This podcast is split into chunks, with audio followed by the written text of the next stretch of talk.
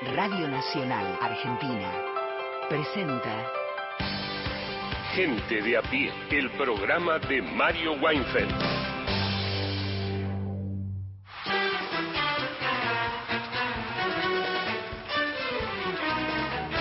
Muy buenas tardes a todos, país, querida audiencia de AM870 y también Nacional Folclórica 98.7, las 3 de la tarde, 9 minutos. Estamos aquí acompañándolos.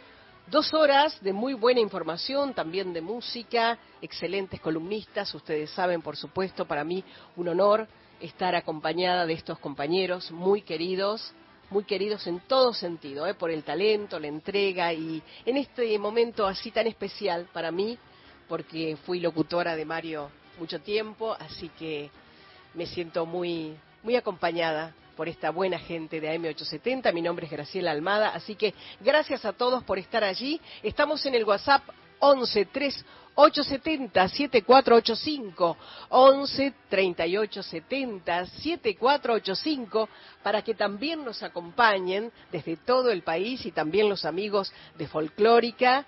Va a estar abierto aquí nuestro WhatsApp y también nos pueden dejar mensajes de voz al 0810-222-0870. Los recibimos a todos. Estoy tan bien acompañada aquí por un equipo de primera Juan Manuel Car y Miguel Fernández. Buenas tardes. ¿Cómo están, chicos? ¿Cómo andas, Graciela? Un placer. El, placer es nuestro. ¿Qué tenemos para esta tarde? Porque están preparados con muy buen material. Bueno, dale, empiezo yo. Eh, esta tarde, como todos los jueves, venimos con cine. En el día de hoy se estrena una película eh, de Martin Scorsese, uno de los grandes directores eh, de todos los tiempos, se estrena Los Asesinos de la Luna, una película que lo reúne con dos de sus más grandes estrellas, que son Leonardo DiCaprio y Robert De Niro. Vamos a hablar de esta nueva película y de cómo conecta con una idea que ha sido eh, revisitada a lo largo de la obra de este cineasta, que es el sueño americano, pero visto desde, desde una óptica más sangrienta, más oscura, un sueño americano eh, en el que no siempre se triunfa, en el que eh, los que triunfan son los corruptos. Bueno, eh, eso está muy presente en esta película, Los Asesinos de la Luna, que vamos a hablar en un rato. Yo voy a hablar de, bueno, tenemos una nota, si todo sale bien, sobre em, Javier Milei y la finalización de la campaña electoral en la jornada de ayer. Ustedes bien saben que estamos a días de la elección presidencial del domingo próximo, ¿no? Que define muchas cosas para nuestro país, pero además voy a hablar de con una entrevista también, si sale todo bien. Viste que nosotros, Graciela, somos muy bilardistas, ¿no? Se menciona a quién vamos a entrevistar antes de tiempo, hasta que salga la nota. Está muy bien, está muy bien. hay, que, preparar a la audiencia. Hay que, hacer hay que preparar a la audiencia, dejar un poquito de incertidumbre también, ¿no? Em, bueno, vamos a hablar de lo que está pasando en la Franja de Gaza, ¿no? Bombardeos en eh, los últimos días, un escenario muy incierto. La visita del presidente de los Estados Unidos de América a Tel Aviv, eh, Joe Biden, Hoy viajó el primer ministro a también la misma ciudad. Bueno, de todo eso vamos a conversar y hacer una actualización de un conflicto que, puede escalar todavía más de lo que ya ha escalado, ¿no? Muchas gracias, Juan Manuel Carr, Miguel Fernández. Las 15, 12 minutos. Boca na área para a consciência. Homenagem a nossos hermanos argentinos. Essa é para vocês. Nossos irmãos vêm sofrendo com a inflação. Amigos que o país vem numa má gestão. Com eles no poder é só corrupção. Mas é que surgiu uma solução. É o milênio, é o milênio. Eu antes não sabia, mas agora eu sei. É o milênio. É o milênio. Muy bien, con esta obra que se llama Boca Nervosa. Le damos la bienvenida a Victoria de Masi. Victoria, adelante. Hola Graciela, ¿cómo estás? Hola mis compañeros. ¿Cómo estás, Vicky? Un placer escucharte. Eh, Vicky, eh, te habla Juan Manuel. Entendemos que ayer estuviste cubriendo el acto. De hecho, hiciste una nota eh, hoy crónica sobre la presentación. Bueno, empezar con eso, ¿no? ¿Qué es lo que pasó en la, en la jornada de ayer en el Movistar Arena? ¿Cómo viste eh, la multitud, entre comillas, que llevó Javier Milei, digo entre comillas porque llenó un estadio, pero es un estadio eh, interno, ¿no? No abierto. Y, la primera sensación que tuviste cuando llegaste, cuando viste eso. Bueno, eh, ¿qué tal, Juan Manuel? ¿Cómo andas? Sí, escribimos en el diario Aro y publicamos una crónica, una de las tantas que venimos haciendo de la cobertura de las elecciones en general y en mi caso de la cobertura de la libertad avanza en particular. La primera sensación es la de la cábala, la verdad. Me parece que Javier Milei y su equipo de candidatos lo que hizo anoche fue repetir el paso a paso que le funcionó muy bien cuando fue el cierre de campaña de la PASO eh, los primeros días de agosto. Recordemos que Javier Milei fue uno de los, creo que el, único candidato a presidente que llegó a hacer su cierre de campaña porque fue la semana eh, marcada por el crimen de Morena, con lo cual aquella demostración de fuerza en una semana que estuvo eh, copada por otra noticia, más de, digamos, de, en términos de, de seguridad, bueno, fue como relevante. Y ayer lo que pasó fue un estadio cerrado, como bien decís, un poco menos lleno que la primera vez. Mira. Eh, igual es, digamos, de una convocatoria notable, ¿no? No se cobró entrada, las personas tenían que pasar por el Miley Móvil, que estaba en los alrededores del Movistar Arena, que es donde fue el cierre de campaña, retirar un ticket y entrar. Sí, eh, digamos, a diferencia del cierre de campaña anterior, eh, contamos con la presencia estelar de Fátima Flores. Todos pensábamos que eh, de ser un evento, digamos, de ganar el gobierno íbamos a tener un soltero sin hijos en la presidencia. Bueno, no, ya es un hombre que está en pareja y con una persona muy mediática. Eh, estuvieron en el escenario sus candidatos, las caras más visibles, ¿no?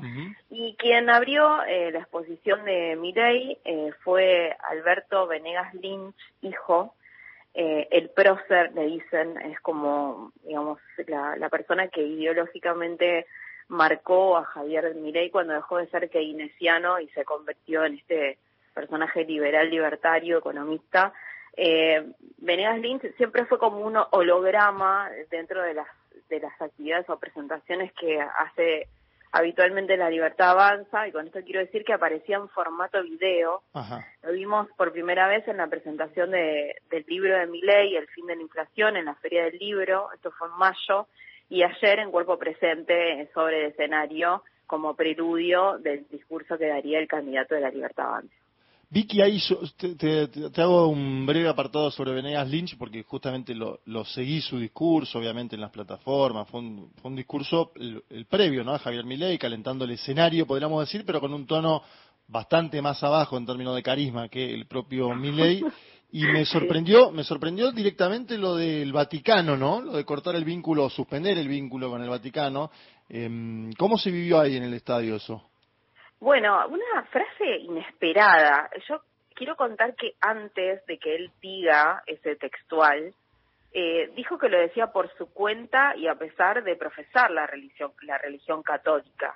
Hace un ratito Javier Milei en un canal de televisión eh, que es Crónica eh, dijo que de ninguna manera él cortaría vínculos con el Vaticano y que el Papa Francisco sería bien recibido y con todos los honores en el caso de que quiera visitar nuestro país, ¿no? Pero me parece que esto que dijo Venegas Lynch da cuenta de la cantidad de discusiones internas que hay dentro del espacio de la libertad avanza. Ellos no son una organización verticalista, no están guionados. Entonces, y esto se ve mucho en Twitter, ¿no? Que distintos referentes o personajes satelitales al movimiento pueden decir cualquier cosa, ¿no? No, no necesariamente tienen que estar alineados con el discurso o hay un discurso que baja de arriba hacia abajo. Entonces Venegas Lynch se paró en el atril y dijo lo que le parecía. Eh, como también dijo en la Feria del Libro y un poco lo reforzó ayer, que el aborto es un asesinato en el seno materno, una discusión que está saldadísima. eh, entonces, bueno, digo, Venegas Lynch con toda su presencia, un miedo relajante, te digo, la gente estaba eufórica, quería ver a, a su candidato y bueno, eh, apareció Venegas Lynch eh, hizo lo suyo, eh, dijo que desde hace 50 años cuando publicó su primer libro, eh, él ya, decía, ya machacaba con la idea de cerrar el Banco Central, entonces que apareciera mi ley en la vida de todos nosotros, más allá de que lo votemos, era un indicio de que las cosas estaban cambiando. Eh, nadie le chequeó el discurso a Venegas Lynch, o sea, es una persona muy respetada dentro de ese espacio, fue y dijo lo que le pareció. Estamos escuchando a Victoria de Masi, que estuvo en el día de ayer en el cierre de La Libertad Avanza. Victoria, las mujeres nos hemos sentido eh, muchas veces ofendidas. Bueno, ha tenido mi ley expresiones muy desacertadas. ¿Qué cantidad de mujeres acompañó este acto ayer? Bueno, a simple vista, estaba yo con el cuenta ganado. Pero lo, que, lo que pasó eh, en el estadio ayer es algo que viene pasando en distintas actividades que organiza la Libertad Avanza o cualquiera de sus referentes dentro del espacio, que es básicamente que faltan minas. Em, entonces, lo que había ayer en el Movistar Arena era, te diría, una chica cada diez varones. Esto a simple vista, ¿no? O sea, no, no hice ese censo. Eh, mi ley no, no tiene un discurso eh, que apunte a, las mujeres eh, que velamos por los derechos que conquistamos y los derechos, la cantidad de derechos eh, que nos quedan por conseguir, cantidad de políticas públicas. Yo te diría que hay por lo menos tres cosas que a las mujeres y a las diversidades nos preocupa y creo que estarían en peligro en el caso de que el binomio Villarruel-Miley asuma el gobierno. Es precarización del trabajo, pobreza del tiempo y acceso a la vivienda. Y son tres temas que tampoco han tomado como bandera los otros espacios políticos, los contrincantes. Sí, quizás Miriam Bregman, que es parte de su discurso de campaña, eh, pero las fuerzas mayoritarias eh, han dejado un poco de lado, eh, porque quizás surge el tema económico o la inflación, preocupaciones de las mujeres.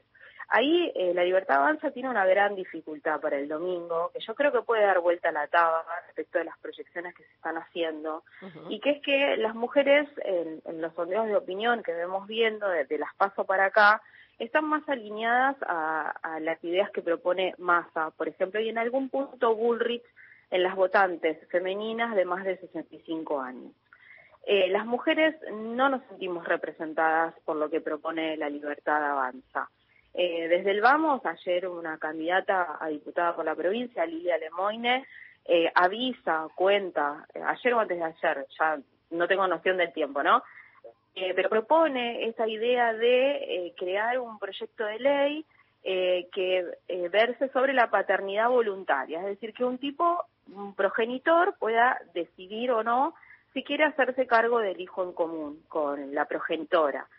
Y es algo que está absolutamente corrido del tiempo, porque estoy segura que dentro de la libertad avanza hay mujeres, primas, amigas, tías, lo que sea, que seguramente están batallando por la cuota alimentaria porque el progenitor nos hizo cargo del hijo en común. Y no estoy hablando de cuestiones amorosas, estoy hablando de vínculos económicos absolutamente necesarios para la manutención de un, un chico o una chica hasta, mm, su, hasta sus 18 años, 25 años, no sé qué dice el Código Civil.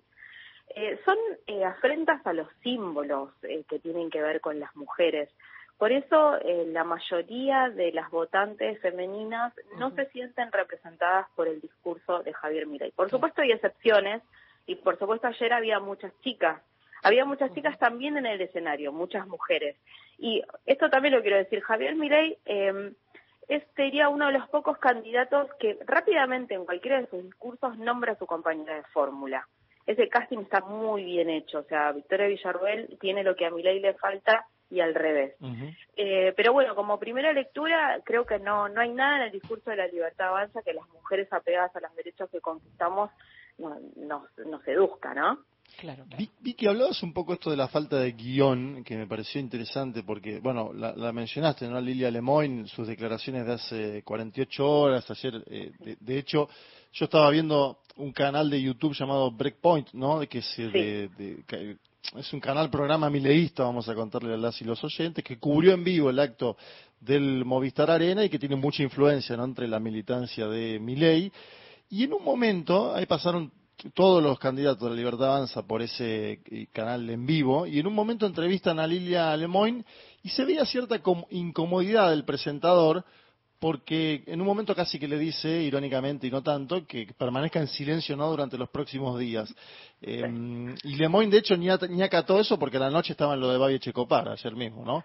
¿Qué, peso tienen este tipo de figuras que dicen conocer a Milei desde el año 2020? Entonces eso le otorga cierta, entre comillas, legitimidad sobre nuevos socios, eh, ¿no? De los últimos, del último año, por ejemplo, ¿cómo, ¿cómo es esto de, de el, no, el no guion de la libertad avanza, las internas? ¿Cómo lo ves?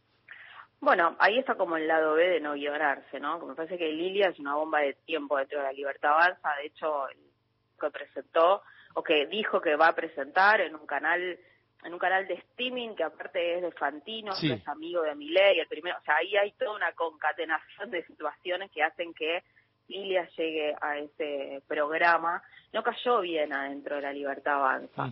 No era ni el momento para decirlo, eh, tampoco es un proyecto que esté como de todo cerrado. Me parece que es como, viste, cuando tenés una charla de sobremesa privada y tirás una idea y bueno, después del otro lado puede venir cualquier cosa. Eh, la Libertad Avanza tiene una cosa de, no decirle a, sus, a su equipo, eh, a sus militantes, qué es lo que tienen que salir a decir afuera. Ellos tienen acuerdos cerrados hacia adentro que tienen que ver con lo económico, sobre todo, que tienen que ver con la seguridad, que tienen que ver con la vida cotidiana, pero su narración pública corre por cuenta propia.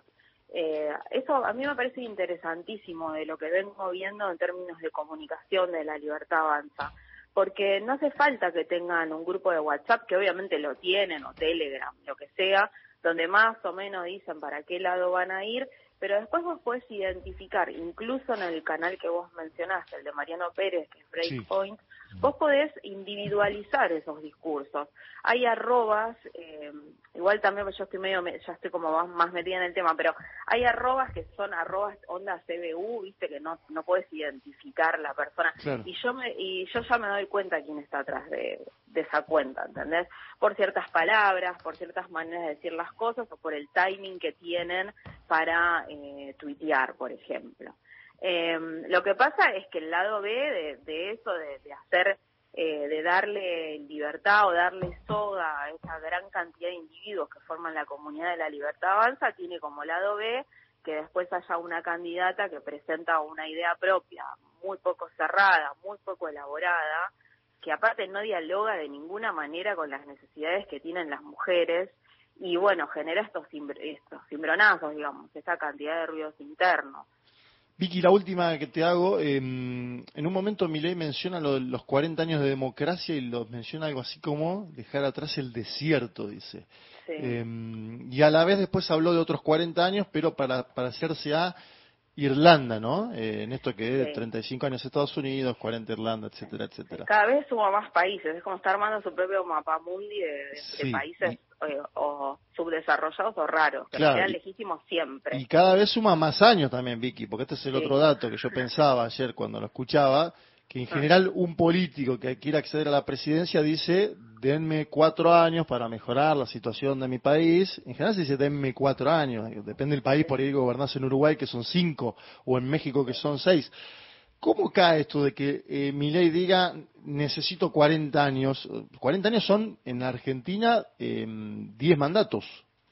Eh, sí, mira, yo, te digo lo que me pasa a mí, que el domingo cumplí 41, yo claro. 40, digo, no puede ser que tenga que esperar tanto tiempo, digo, pero eso es una mirada individual. Yo pienso en su comunidad de votantes que fueron a las urnas y pusieron el sobre con la boleta de ley creyendo que al día uno de su de asumirse presidente iba a dolarizar. Cuando gana la paso ya no era el día uno, eran reformas de segunda, tercera eh, cuarta generación, no sé, cada vez corre más el cronómetro. Ah, la semana pasada ya eran a 35 años para hacer estos años, ayer tiró 40 años, o sea, yo no creo que sus votantes, eh, a Milei le están dando una sola chance y es un poco ya, o sea, hay gente que quiere cambios radicales, viven con, con el ritmo de una historia de Instagram, ¿viste? Entonces a mí lo que me preocupa, más allá de los tiempos de Milei, del cronómetro de Milei, es eh, qué chance y en cuánto tiempo se la darán sus votantes, qué paciencia tendrán para ver el cambio real que su candidato promete. Ahí sí como que estoy atenta y un poco preocupada, en el caso de que lleguen a ser gobierno, ¿no? Eh, querida Victoria, un placer escucharte. Eh, por bueno los detalles que nos diste de esta crónica del cierre de la libertad avanza, Victoria de Masi, nuestra columnista y nuestra movilera ayer en este acto eh, que nos ha dejado así, eh, por momentos sin palabras. Te mandamos un abrazo, te agradecemos y por supuesto estamos siempre escuchándote con muchísima atención. Gran abrazo. Un beso, Graciela, un beso para todos. Abrazo, negra. Victoria de Masi, pasando por gente de a pie, las 15.28. Tengo aquí mensajes al 11 38 70 7485. Nos escribe Sergio desde Las Heras, nos envía un abrazo muy afectuoso. Dice, preocupante el acto de este señor, parecido a los de Alemania de 1933. Excelente jornada para ustedes, un gran abrazo grata compañía, Sergio, gracias. Un abrazo. Aquí también otro mensaje refiriéndose a la columna de Victoria. Dice, ¿por qué no mencionaron que el dinosaurio Venegas Lynch era uno de los asesores culturales, todos abogados, del régimen genocida de Videla? Eh, bueno, este, varios familiares de la candidata a vice relacionadas con esta época, algo que convendría recordar toda vez que se pueda. Gracias, mi nombre es Alejandro. Un abrazo para todos, gracias por estar comunicándose al 11 38 70 74 85. Tenemos noticias en algunos segundos y seguimos aquí en Gente de a pie por AM870 y también Nacional Folclórica 987. Gente de a pie, el programa de Mario Weinfeld. Compartís todos los días la radio pública. Política, análisis, información. Todos los temas del día en Gente de a pie, el programa de Mario Weinfeld.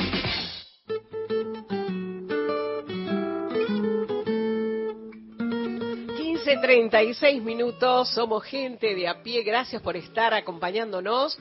En el WhatsApp 11 38 70 7485, en nuestro contestador también para mensajes de voz 0810 222 0870. Y un abrazo para Mariana Fossati, ausente con aviso y para mí un placer estar con ustedes acompañándolos. La gente musicaliza en gente de a pie, claro que sí. Gaby de Jujuy pidió El imbécil por León Gieco. Aquí está.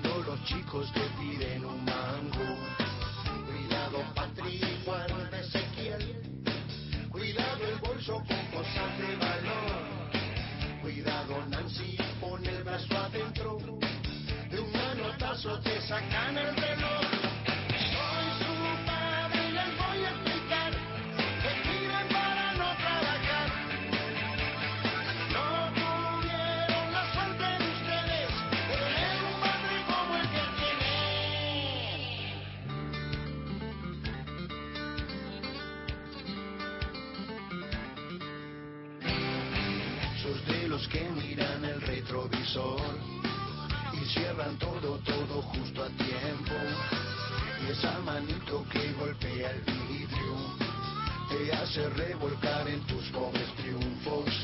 Cuidado tía, busquen todos confías. Ese pañuelo que es de seda francesa. Cuidado chicos, miren sin mirar. Porque estos entran enseguida en confianza.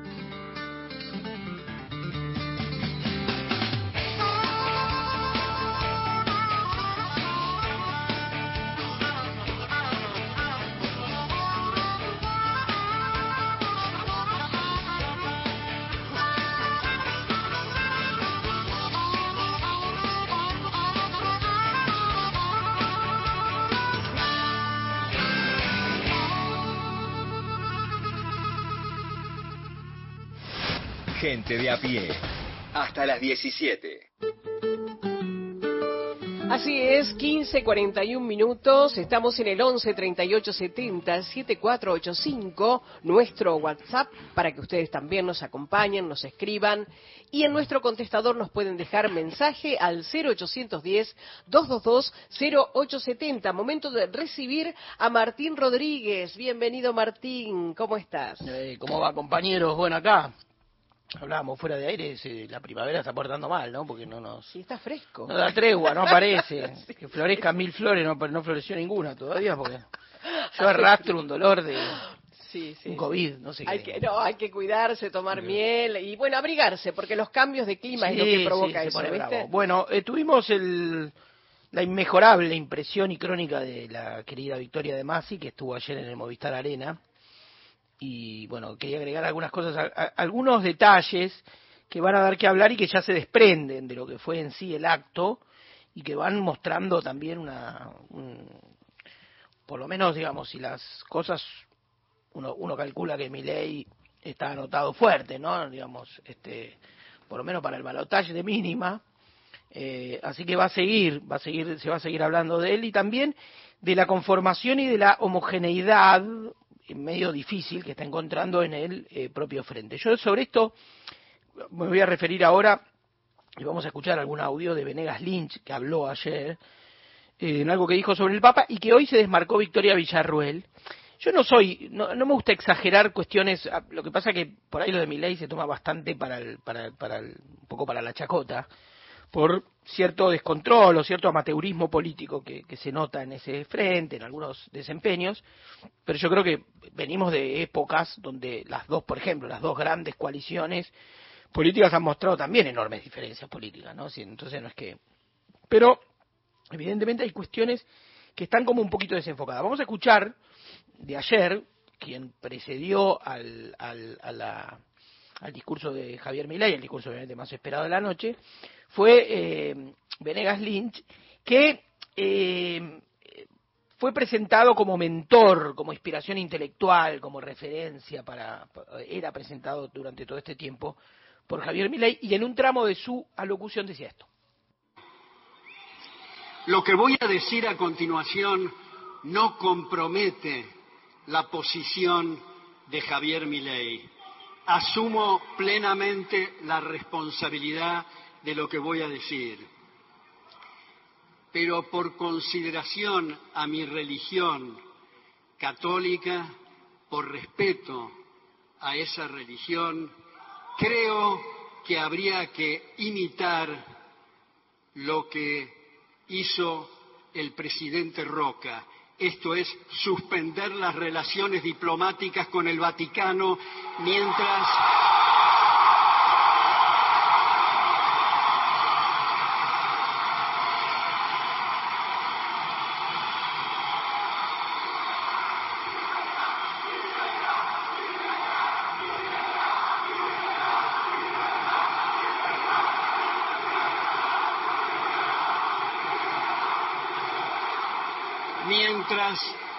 mientras, en la cabeza del Vaticano prime el espíritu totalitario.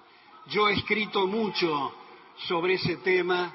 Mi última columna es en Infobae, que se titula La quinta columna en la teología de la liberación. Por otra parte, creo que en algún momento hay que analizar el futuro de las embajadas que estaba bien para la época de las carretas y no de la teleconferencia, con la cantidad de mansiones, con la cantidad de pasaportes diplomáticos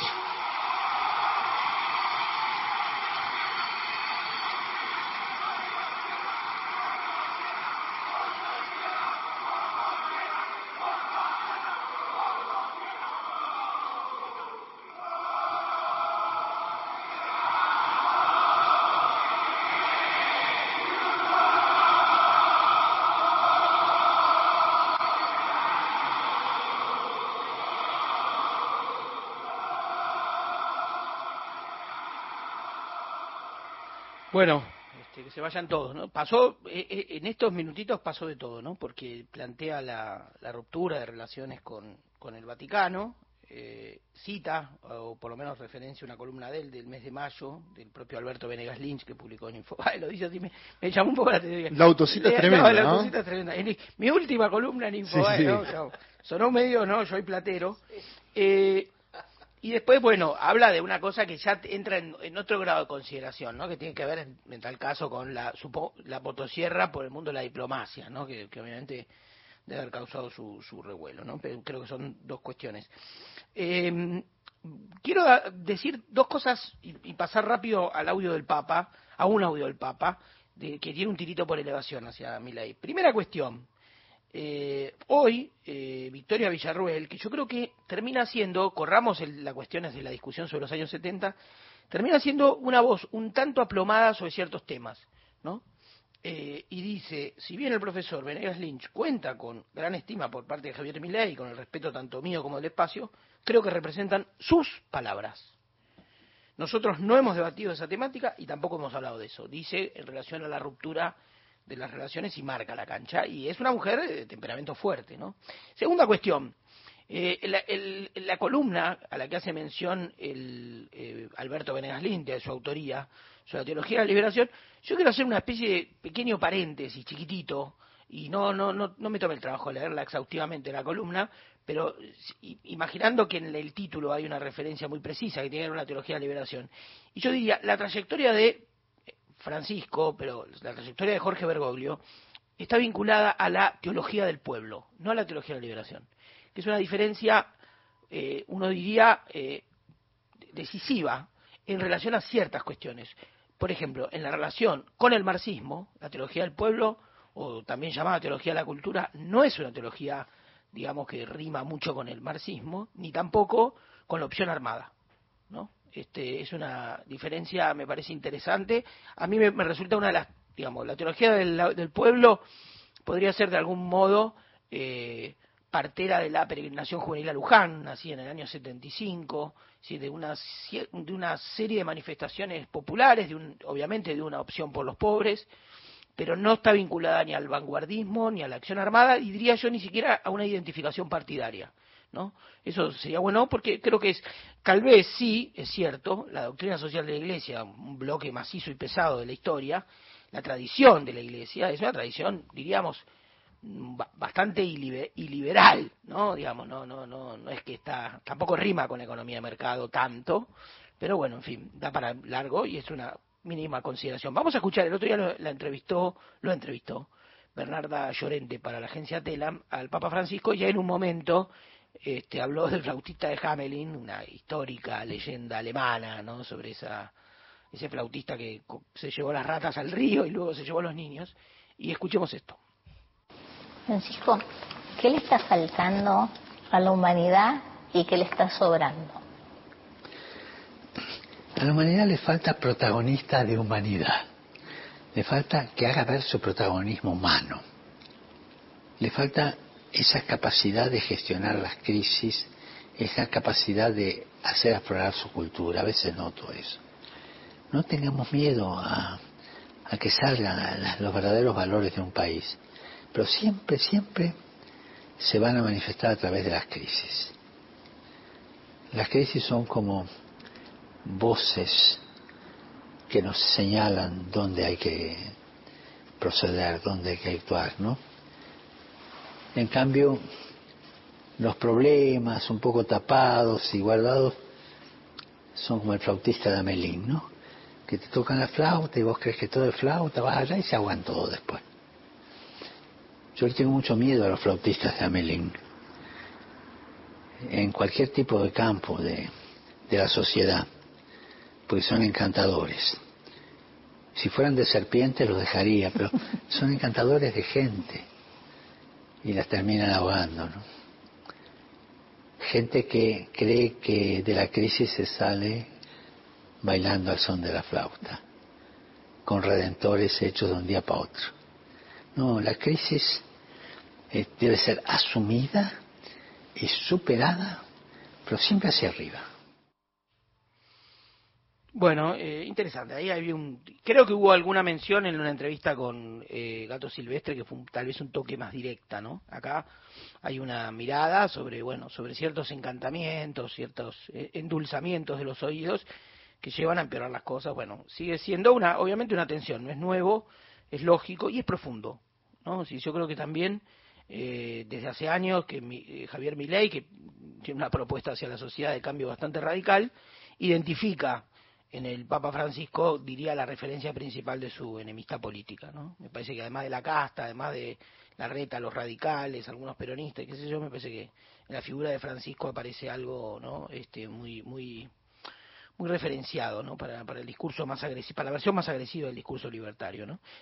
veamos que, de hecho, cuando Venegas Lynch dijo eso, hubo un aplauso cerrado, ¿no? fuerte, contundente. Bueno, otra cuestión que se dirimió en, en, entre, en, la caja de resonancia de la interna de la Libertad Avanza fue Lilia Lemoyne había dicho que ella eh, va a presentar, ella es la eh, ocupa el octavo lugar en la lista bonaerense de, de, de su frente como diputada, entonces dice que va a presentar un proyecto que le dé a los hombres el derecho a renunciar a la paternidad eh, y era parecía ser eh, ese proyecto parecía contener también una chicana por la cuestión del, eh, de la interrupción voluntaria del embarazo y apareció también Victoria Villarroel ayer fue entrevistada por por el diario AR calculo que tal vez incluso quien la entrevistó fue nuestra compañera Victoria de Masi, y si no fue una colega del querido diario, y dijo, no estoy de acuerdo, dijo Victoria Villarroel, y creo que, ella tiene una posición obviamente contraria al aborto, dice que el crimen del aborto no se resuelve quitándole la responsabilidad a la otra contraparte del asunto, que es el hombre. Bueno, pero escuchémosla, escuchemos que tenemos justo el audio, es muy cortito, de Victoria Villarroel marcando esta diferencia. Solo he visto las declaraciones públicas, por supuesto no estoy de acuerdo y creo que el, el, crimen del aborto no se resuelve quitándole la responsabilidad a la otra contraparte del asunto que es el hombre. Al contrario, creo que todos somos responsables de nuestros actos y el derecho a la vida se defiende de esa forma también. No, había un chiste, uno que decía, eh, murió Víctor Suérguiro, igual hay que esperar, ¿no? Digamos, acá, acá hay una parte que es, este, declaró alguien de la libertad avanza, igual hay que esperar si el sello IRAM de, de Victoria Villarroel pasa por ahí, porque realmente tiene, le ha puesto los puntos en con Malvinas al propio Milei le había ¿te verdad se había distanciado. que ella obviamente tiene el padre que estuvo en Malvinas y se había distanciado de declaraciones del propio Milei en su momento. y con la quita de subsidios a las, eh, las entidades católicas también. Me acuerdo que lo interrumpió y dijo no pero eso es inconstitucional así medio por lo bajo sí. Sí, es la señora que pone los límites, ¿no? La adulta en la sala. exacto, está teniendo un rol, diría, creciente porque digamos uno ya después termina esperando lo que dice, ¿no?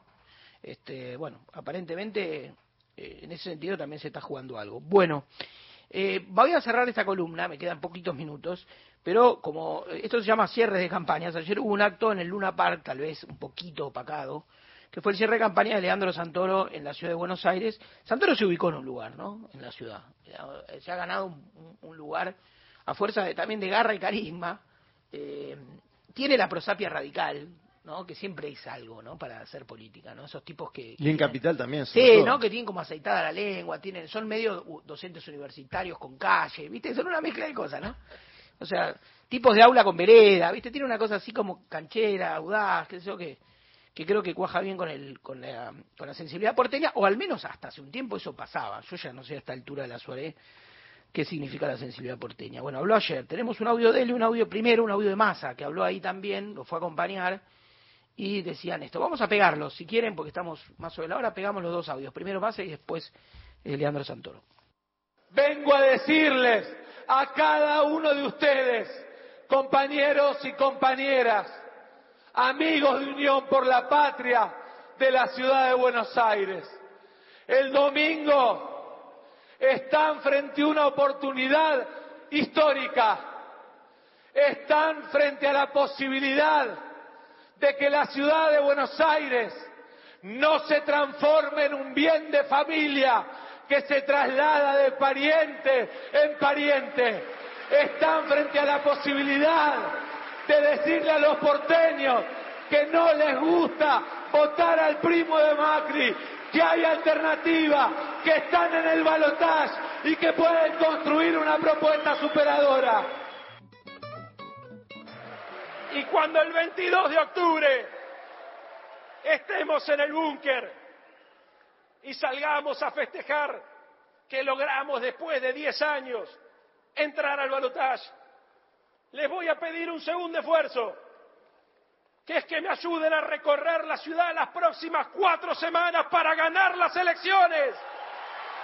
Y entonces sí, ahí sí les voy a pedir el esfuerzo mayor, que me acompañen los próximos cuatro años a transformar Buenos Aires, a hacerla humana, a hacerla sustentable, a hacerla feminista, a hacerla socialmente inclusiva y a hacerla ambiciosa. Gracias compañeras y compañeros, a luchar hasta el último día. Gracias presidente Massa, nos vemos en la lucha. Bueno, ahí, ahí cerraba, ¿no? Hay, un tono eh, en Santoro como un dejo, un eco de Alfonsín. ¿Viste? Los radicales que hay una terminación en la U, ¿viste? Desde luego, ¿no? Como alguna cosa así me parece... Te sale bien, sí, es verdad, es verdad. Sale bien, pero le sale a los radicales, viste, naturalmente, es impresionante. Sí, sí. Es una la Ricardito era obvio, porque Ricardito se crió, bueno... Estuvo en la casa, claro. Ah, por eso. Pero lo demás lo vieron, me imagino, por YouTube. Pero viste que en su momento los, los trotskistas hablaban todos como Altamira. Sí. Hay una cuestión en la militancia de estar mucho tiempo escuchando a alguien. Te digo otra, eh, los de Patria Libre, sí. eh, ponele que todos los que militaban en el Patria Libre, después fue Frente de la Resistencia, Barrios de Pie, todos parecían cordobeses por tu mini. Exacto. Por ejemplo, Vicky Donda, yo la conocí, me acuerdo cuando la conocí, le dije, vos sos cordobesa. Parecía cordobesa, y, conozco varios casos, el Chucky, Daniel Menéndez, todos muchos militantes que pasaron por eh, barrios de pie que tenían el, el eco. No tuvieron un minuto en Córdoba y siguen hablando Pero, claro, porque además tu mini, imagínate, mucha, me imagino, mucha reunión de línea, reunión Todo, todo, claro. Este, pero bueno, me, esas cosas quedan simpáticas. Así que bueno, eso era lo de ayer. Lo que escuchamos fue en el Luna Park, también un Luna Park lleno. Eh, le está poniendo garra, se imagina entrando ahí al balotaje. Evidentemente algo, algo dice, Marra le sale a pegar derecho viejo a, a Santoro, probablemente estén disputando y tal vez hay una sorpresa. A mí me parece que Jorge Macri es un mal candidato, o sea, desabrido. Ya se dijo todo sobre la idoneidad y sobre ciertos aspectos más, más de fondo, si se quiere. Pero como candidato me parece desabrido, ¿no? Este Jorge Macri, ¿no? Le falta, le falta pimienta, carisma, ¿no? Sí, sí condimentos. Todos un poco, comino, pimienta. Está bien, es cierto, es cierto, la reta tampoco, no, tampoco es el show del chiste, pero, pero muy marcado por la agenda y por la gestión, ¿no? El, tipo fue de algún modo el, gran gestor. Tiene ese respaldo. Incluso, claro, porque incluso durante la época de, Macri, ¿no? Él, todo el mundo sabía, ¿no? Que, que era quien llevaba adelante los aspectos más finos y más delicados de la gestión. Así que bueno, esto fue ayer y bueno, eh, se va, se va de a poquito, se va pagando la campaña y vamos llegando al domingo. Muchas gracias, Martín Rodríguez con nosotros. Estamos en AM870, somos gente de a pie y también saludamos a la audiencia de Nacional Folclórica 98.7 y a todos los amigos que nos están dejando mensajes al 11 38 70 7485 nuestro WhatsApp y también pueden dejarnos un mensaje de voz al 0810 222 0870.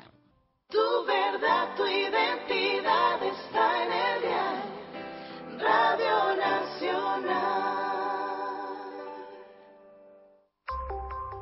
Pasó otra hora en la Argentina. Seguís con la radio pública. Nacional. A toda hora.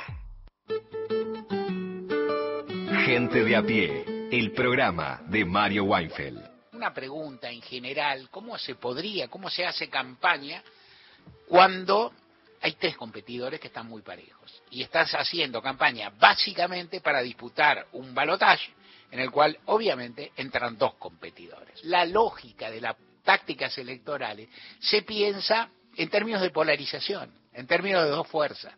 Por ejemplo, es muy diáfano que la literatura estadounidense labura sobre el bipartidismo.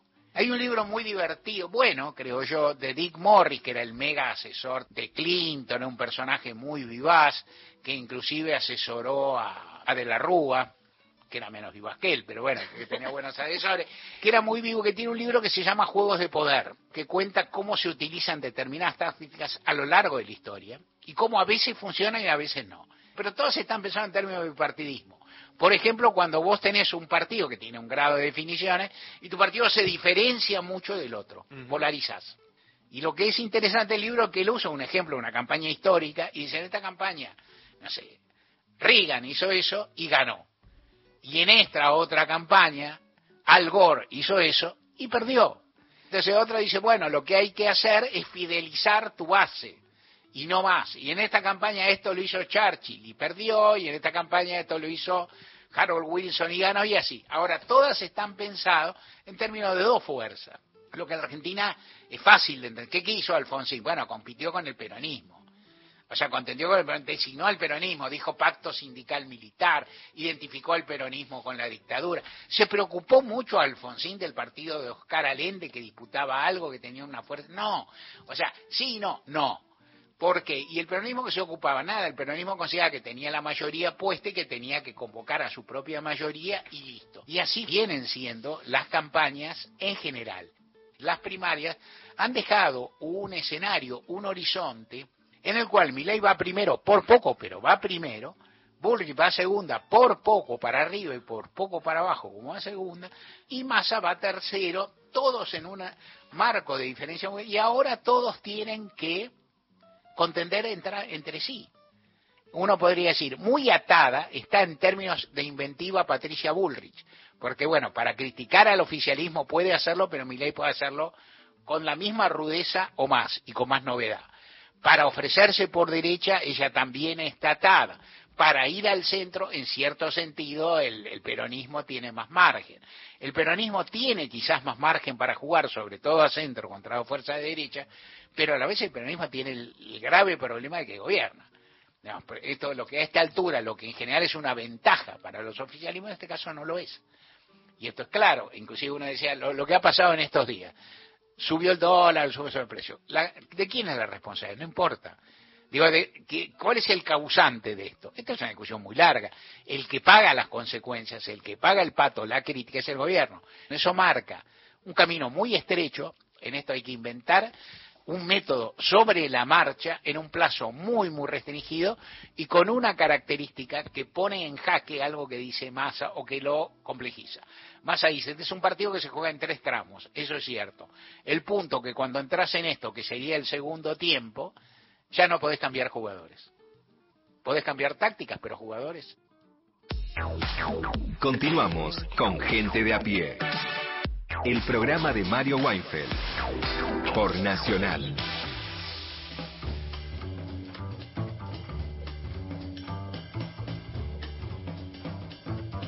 Hacemos gente de a pie en la producción.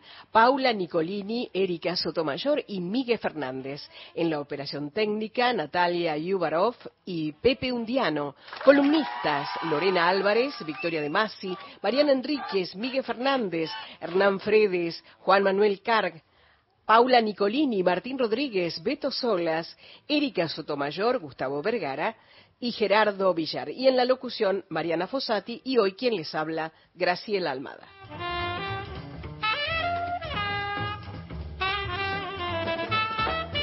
Dieciséis, doce minutos, vamos a la columna de Miguel Fernández.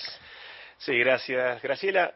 Decíamos que hoy vamos a hablar de Martin Scorsese, de su cine un poco, de a partir de una nueva película que se estrena hoy, hoy está estrenando Los Asesinos de la Luna, que es una película épica como esas que, que Scorsese sabe hacer, pero además que lo reúne con dos de los más grandes actores de la historia del cine y sobre todo también de, su cine en particular, que son Robert De Niro y Leonardo DiCaprio, los dos protagonistas de esta nueva película, Los Asesinos de la Luna, digamos los dos representantes de una, cada uno representando una etapa del cine, también del cine de Scorsese, De Niro, la, cara de Hollywood, digamos, en los años 70, eh, mediados de los años 90, con las películas de Scorsese también, se hizo eh, mundialmente conocido.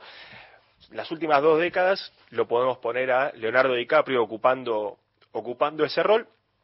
Y decimos Los vecinos de la Luna, una película que se ambienta en una etapa eh, que es como de transición, una etapa de fines del, del siglo XIX, principio del siglo XX, una etapa que se ha explorado mucho en el cine a través del western. Esta es una, es una película que explora como, digamos, la salida. Ya hay trenes, ya eh, los cambios tecnológicos, sociales, ya terminaron de pasar. Se, se, enfoca, empieza o después de la, de la Primera Guerra Mundial. Y, y lo que hace es dar un poco una vuelta de tuerca a lo que es el clásico cine de vaqueros, porque Acá Scorsese retoma, que es muy conocido Scorsese por el cine de mafiosos, el cine de gangsters, bueno, acá le pone esa, esa vuelta de tuerca para, para hacer un western. Se enfoca en una historia, en una historia real, que es la historia de la nación Osage, que eran una comunidad de indios que eh, tenía, fueron desplazados de sus tierras y que eh, terminaron llegando a, una, a un territorio de Oklahoma que parecía que podían ser las peores tierras posibles, pero resultó que en esas tierras había petróleo. Y entonces de golpe esos indios desposeídos pasaron a ser eh, las personas con el PBI per cápita más grande de todo Estados Unidos, eh, indios que tenían eh, autos de lujo, que tenían joyas, que tenían sirvientes blancos, y que bueno, claramente cuando pasan las cosas así, tarde o temprano se te va a dar vuelta la torta, eh, hay todo un entramado de corrupción, eh, liderado por el llamado hombre blanco, eh, a tratar de robarle estas tierras, estos dineros, estas riquezas a, estos indios Osage. Le digo, la película se basa en una historia real, está el libro de no ficción que, adapta esto porque es los asesinatos de la nación Osage es lo que dio pie, o fue el primer caso eh, fuerte o grande que tuvo el FBI. Es, no había, es esa etapa de medio de western, de impunidad total, de, que los que hacían las cosas no necesariamente las pagaban. Eh, bueno, se terminó formando eh, o terminó surgiendo el FBI como una forma de buscar a los responsables de estos crímenes. La película lo que hace es una forma inteligente de, abordar esta, esta cuestión porque el libro lo que hace es enfocarse desde el punto de vista del Ranger de Texas, del oficial que estuvo a cargo de la investigación de estos crímenes. Bueno, eso es una, una figura que hoy por hoy el, cine la, critica mucho, que es la figura del Salvador Blanco. ¿no? Unas películas que, por ejemplo, las películas que lidian con temas del racismo, eh, que habla de discriminación, bueno, siempre aparece el tipo blanco bueno, decente, que eh, viene a resolver o que viene a, hacer, a corregir las cosas. Bueno, acá en vez de enfocarse en, la, en el FBI, la película lo que hizo es enfocarse en la comunidad, en la que está sufriendo estos asesinatos, una, una serie de asesinatos que se van dando uno atrás del otro eh, y que estaba totalmente tapado porque todo el mundo tenía eh, la cuchara metida en el plato, todo el mundo estaba involucrado en este, en este exterminio. Vamos a escuchar un audio, un poquito del trailer, como para ponernos un poco en clima, con idioma no en idioma original, pero es para que lo entendamos todos un poquito del clima de los asesinatos de la luna. Los Osage tienen la peor tierra posible. Pero nos engañaron a todos. La tierra tenía petróleo, oro negro. El dinero brota del suelo ahora. Me encanta ese dinero, señor. Esa fortuna será nuestra. Su tiempo se acabó. Esta será una tragedia más. Ahí se escuchaba mucho el personaje de, Robert De Niro, que hace una persona muy respetada en la comunidad, pero también muy ambiciosa. Él ahí decía, eh, va a ser una tragedia más, eh, que es un poco, bueno, lo que, lo que plantea la película, este, este exterminio disimulado, que es como una película de Martin Scorsese, totalmente absorbente, tiene todos los sellos del director, pero también tiene la particularidad de que dura tres horas y media. Uh, como, como el, el, irlandés, ¿no? La última duraba... Como el irlandés, sí, exactamente. Como está Scorsese medio en una cruzada por salvar al cine y sacándole... Pero el irlandés no era tres horas justo. Creo que era tres horas y media. Irlandés. Igual que esta. Es, es, igual que esta. Sí, Scorsese está pidiendo, le está sacando la plata a las plataformas tipo Netflix, ahora Apple, que quieren tener su película de Scorsese, su proyecto de prestigio. Él les está sacando la plata que ningún estudio capaz pondría como para Claro. llevar la película a los cines. Pero Bueno, te mete 330. claro, él logra ese- que lo financien y te hace la de 330, que no ¿Y significa... se aguantan los 330? Porque ese es el debate. se aguantan los 330 porque no es que Está sea hecha. Claro es Scorsese pero además no es que sea una película lenta el hecho de que sean No, 3 horas claro, 30 claro, claro. eh, tiene la acción, capacidad de acción. pero además de mantenerte involucrado Expectante.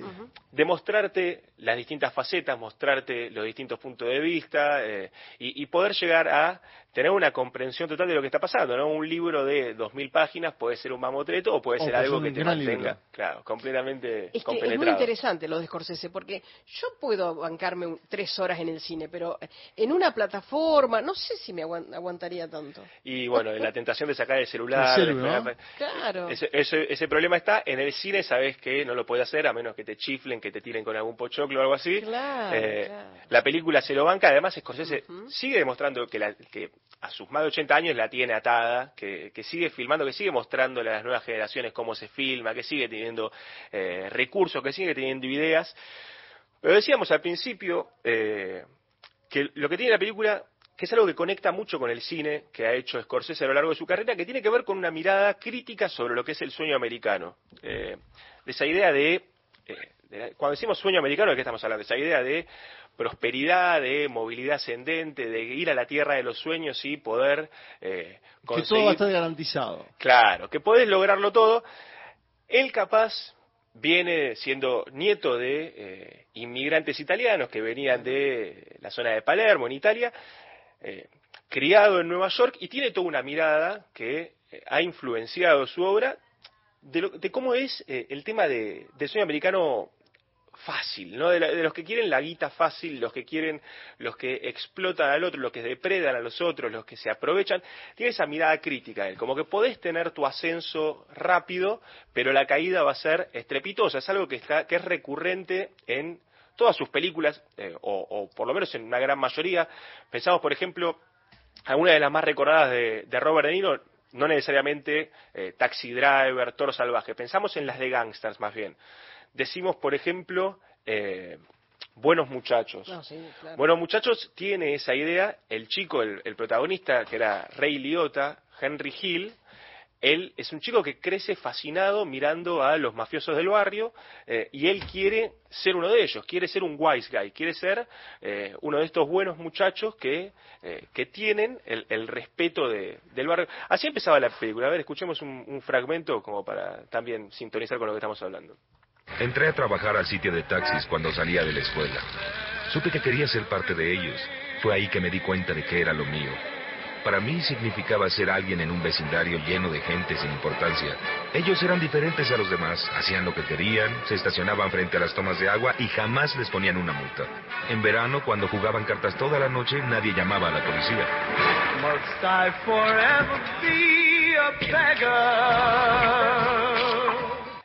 Ahí, bueno, estaba, se lo escuchaba el personaje de Ray Liotta de, de chiquito, romantizando la, la- la vida de estos gángsters. Eh, esa película con, con Robert De Niro.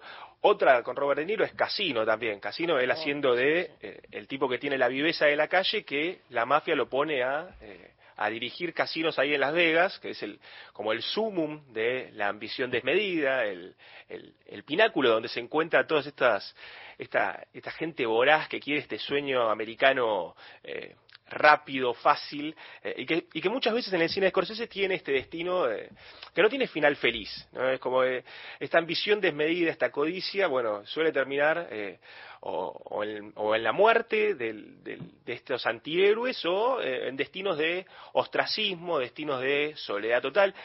Pasa también esta idea de con, con el cine más reciente de Scorsese, que es con la- las películas de Leonardo DiCaprio. Por ejemplo, en Los Infiltrados, está el, personaje que, recorre este camino es el de Matt Damon, pero una película más reciente, de las mejores de Scorsese de los últimos tiempos, es El Lobo de Wall Street. El Lobo de Wall Street puede no ser el, el prototipo de gángster de cine de Scorsese, pero sí tiene esta idea de la persona con la ambición desmedida, persiguiendo el sueño americano de eh, la guita fácil, depredando a los que menos tienen, porque, bueno, él lo que decía básicamente es que él sabe, no es que está robando la plata a los otros, es que él la sabe administrar mejor, él la sabe gastar mejor que, que vos, entonces, bueno, por eso, por eso se aprovecha.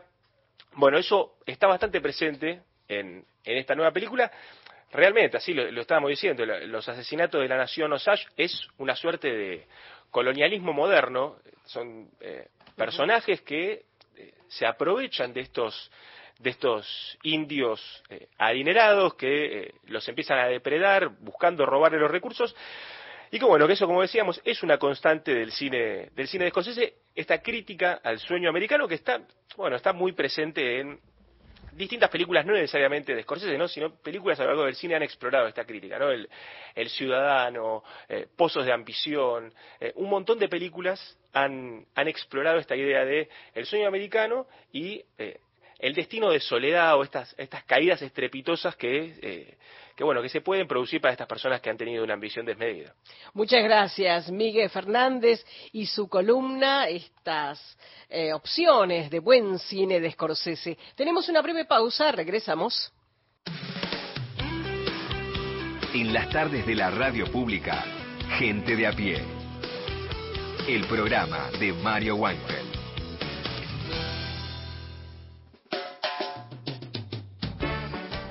Tardes, compañeros. Revolución libertadora, libertad. ¿Se acuerdan de esa palabra?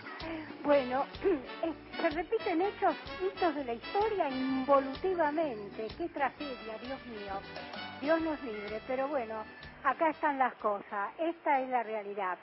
Gracias, compañeros, por todo, muy interesante todo. Mi nombre es Ana. Bueno, sorprende la posición de Venegas Lynch de romper con el Vaticano. Y aquí entran en juego viejas confrontaciones de la Iglesia con el poder terrenal. Por ejemplo, la justicia social. Y no obliga a nadie a ser caritativo, porque es un tema de conciencia. Pero sí el Vaticano tiene todo el derecho del mundo de pedir a las naciones que repartan equitativamente la riqueza.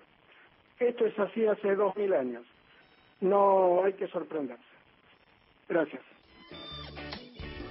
Muchas gracias, queridos oyentes. Mensajes que llegan al 0810-222-0870. También nos está saludando Rubén desde Puerto Iguazú. Dice, equipazo de gente de a pie. Sería bueno recordar una maravillosa película, El huevo de la serpiente.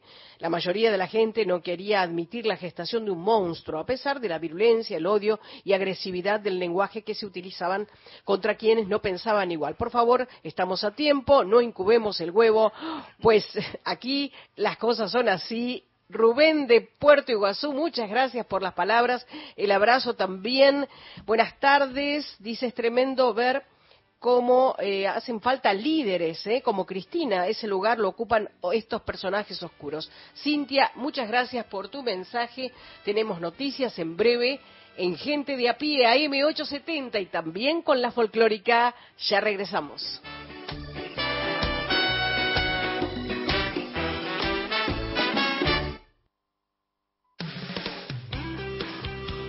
Las tardes de la radio pública, Gente de a pie. El programa de Mario Weinfeld. Hasta las 17. Gente de a pie, el programa de Mario Weinfeld por Nacional, la radio pública.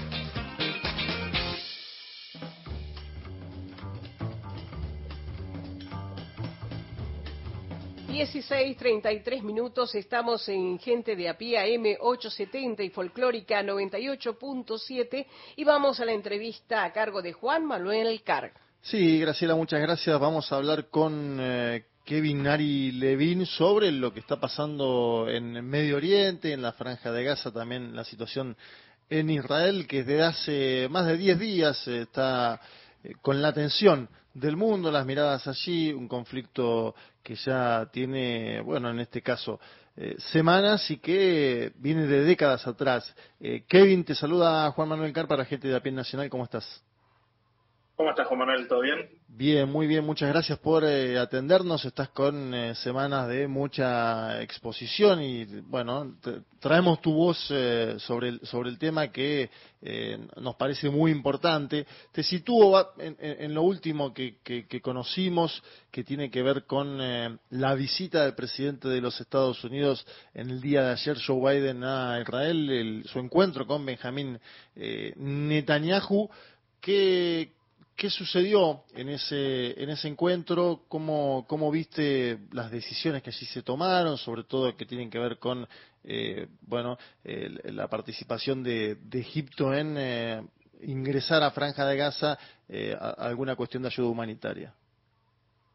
Bueno, fue interesante la visita de Biden, que en muchos sentidos fue de alguna forma sin precedentes, ¿no? Una zona de guerra, una visita de un presidente de Estados Unidos y la visita seguía eh, varias afirmaciones por parte del gobierno estadounidense de que, bueno, básicamente Israel tenía el apoyo de Estados Unidos para responder al ataque del 7 de octubre de, Hamas. Pero en los últimos días eh, em, empiezan a aparecer afirmaciones de la Casa Blanca que plantean esta necesidad de eh, cierta cautela, de resguardar el tema de, la proporcionalidad y cómo esto afecta a civiles. Todo esto empezando con un tuit de Biden que dijo, tenemos que recordar que la mayoría de las personas en Gaza no tienen nada que ver con Hamas y que hay que protegerlos de alguna forma.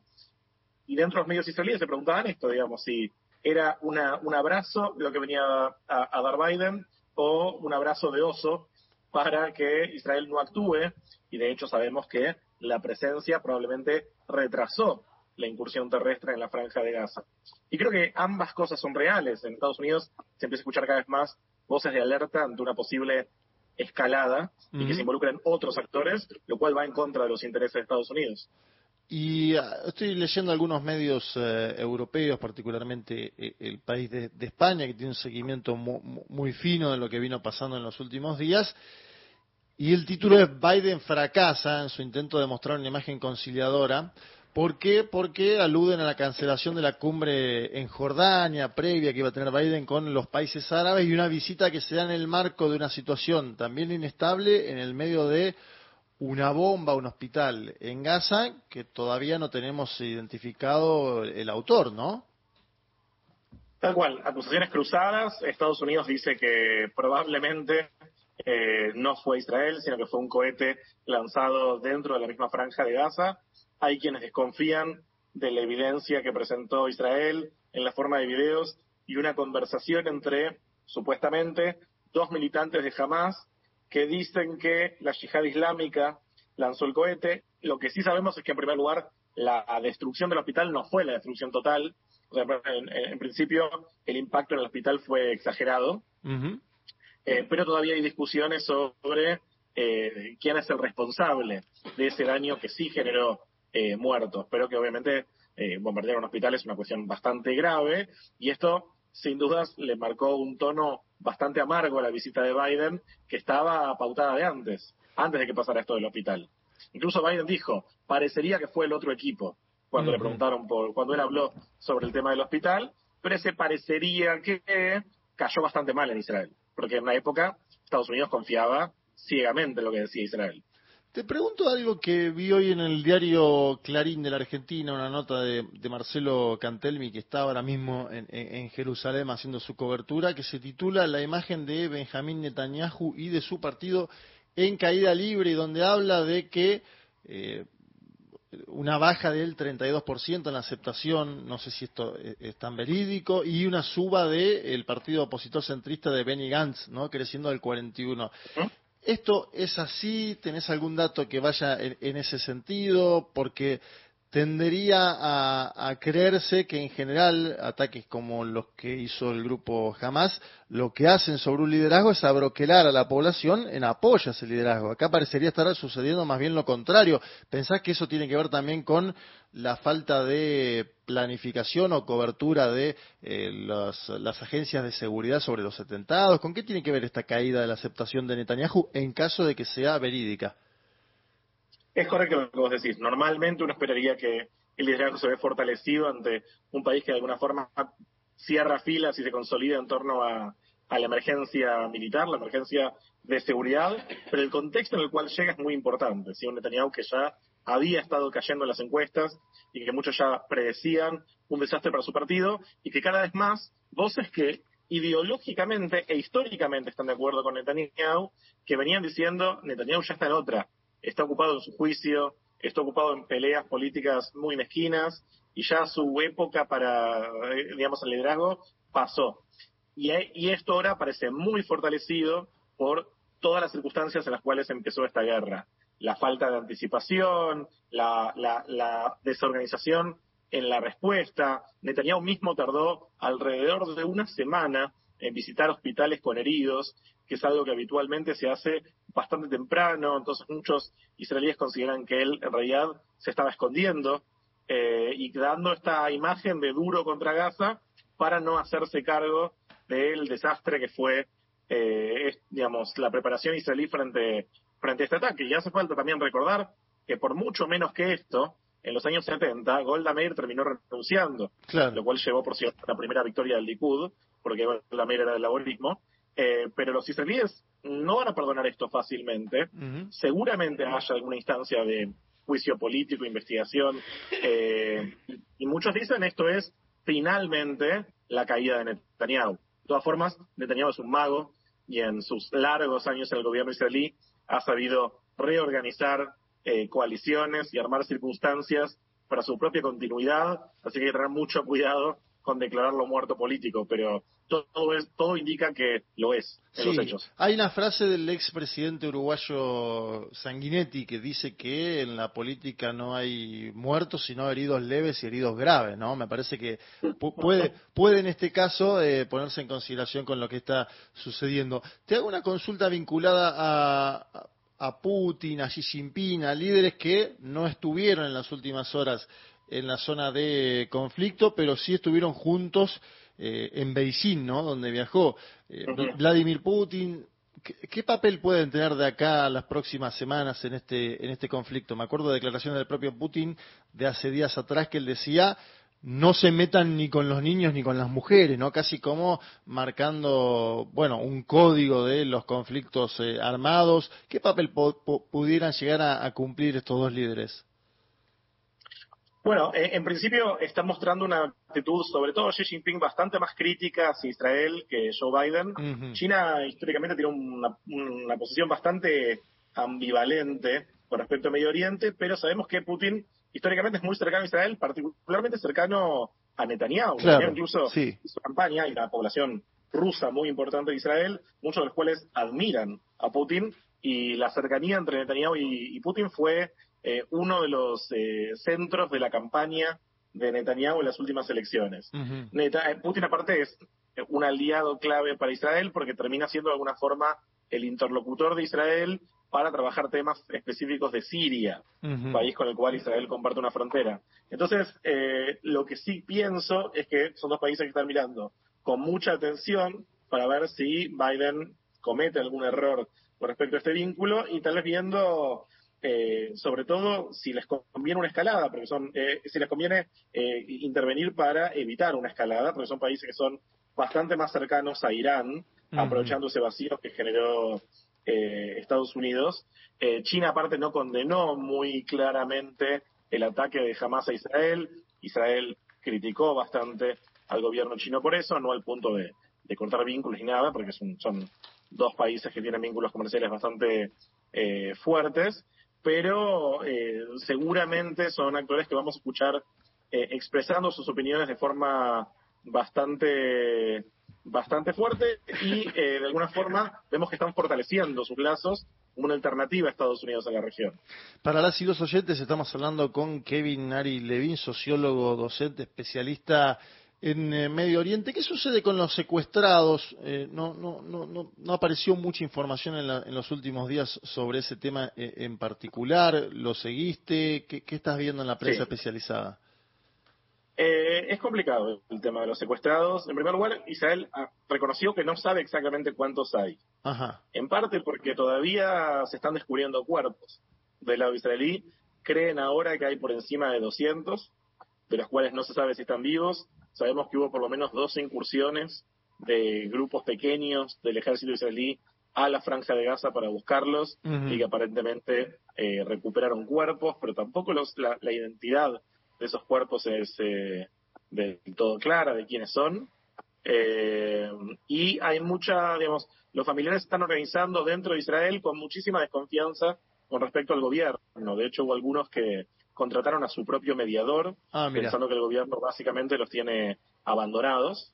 y se, vio, se vieron imágenes bastante fuertes en los últimos días de, ellos tienen una carpa frente a la residencia del primer ministro, ciudadanos israelíes que insultan a los familiares porque entienden que los familiares se oponen en general a un ingreso militar sin que haya una negociación por los rehenes, pensando que esto va a llevar al asesinato o la ejecución de los rehenes y dentro de la sociedad israelí hay muchos que están muy convencidos de la necesidad de entrar a la franja de Gaza. ¿Qué imagen, Entonces los acusan que... ¿Qué imagen?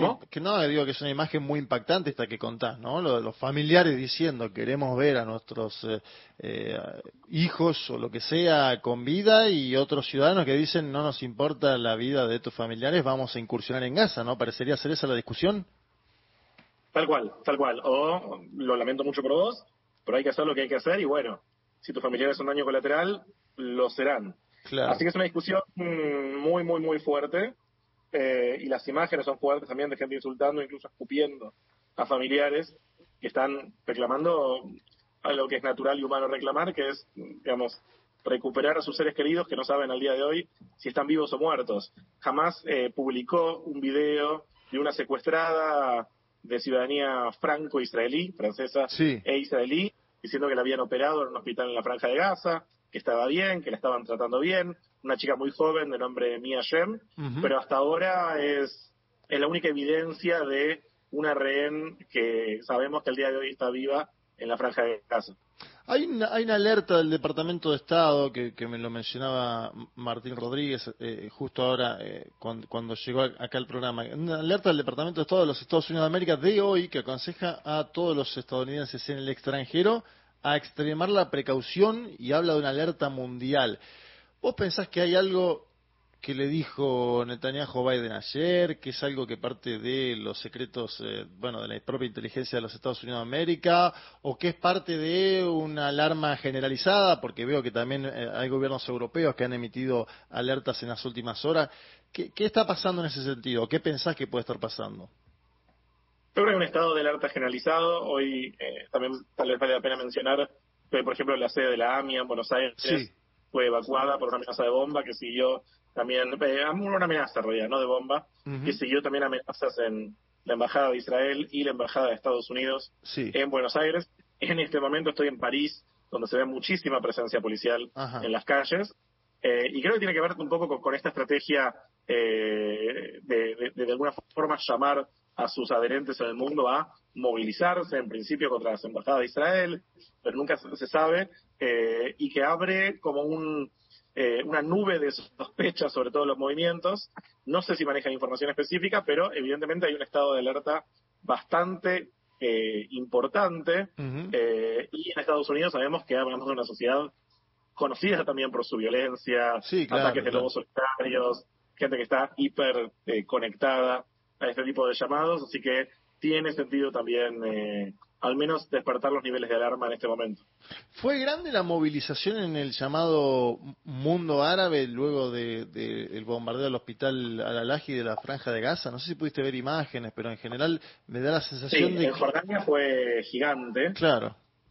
Eh, creo que fue la más grande. Vi que también hubo bastante bastante movilización en lugares como, como Turquía, en Marruecos, en Bahrein. Y estos lugares son importantes porque son países que tienen vínculos diplomáticos con Israel y parte, eh, parte del reclamo de los manifestantes es justamente cortarlos y sumarse al resto de la región en aislar a Israel. Incluso en Estambul tenía entendido que hubo 80.000 personas que intentaron entrar a la embajada, que estaba, por supuesto, evacuada, usando fuegos artificiales, palos, antorchas. Nos estamos viendo imágenes que generan bastante violencia y muestran también algo que en realidad sabemos, pero eh, que en estos casos queda gráficamente demostrado, que es que los países con los cuales Israel tiene vínculos diplomáticos en la región, en realidad lo que se tiene es una paz fría, es una paz a nivel de los gobiernos, pero no hay un abrazo cálido de la población a la paz con Israel porque la población todavía se identifica bastante con la solidaridad con el pueblo palestino.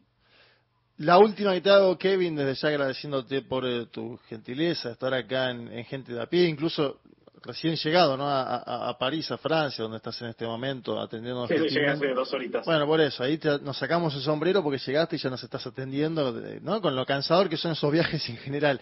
Eh, ¿qué, qué, qué hay que mirar en las próximas 28, 24, 48 horas? Digo, se esperaba mucho una incursión en Gaza qué sucedió, pero no como se la esperaba, a gran escala. ¿Qué, hay que mirar en las próximas horas?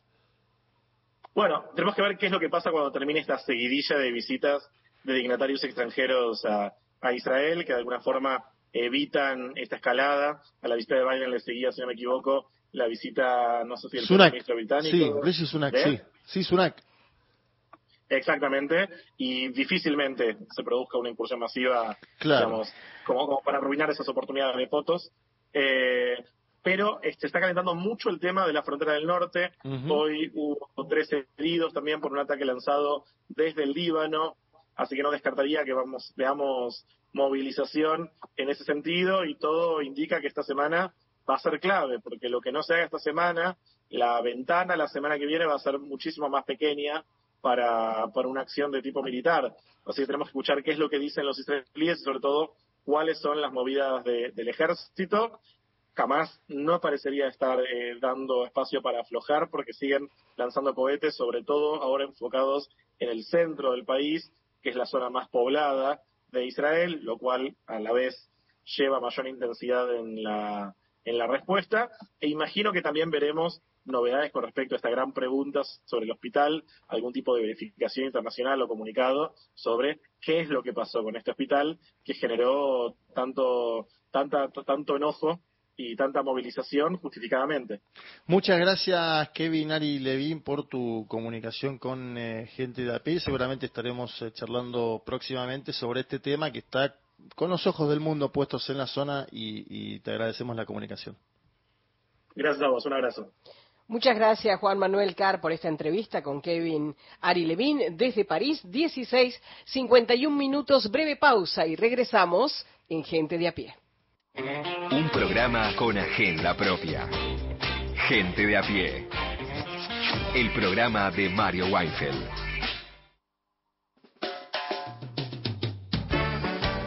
Buenas tardes, el equipo de Mario Weinfeld. Siempre lo recuerdo Mario grandes editoriales sabía hacer. La pregunta para ustedes, señores periodistas, ¿qué, pasa con esa señora Burri que dice que los, va a exterminar a los kirchneristas? ¿Cómo tendría que hacer yo que soy un viejo jubilado? ¿Tendré que, dispararme a Chile, al Uruguay, a Paraguay? ¿Podrían aclarármelo ustedes qué tengo que hacer? Porque si no ya tendría que comprar un caballo y empezar a galopar para el lado de Chile.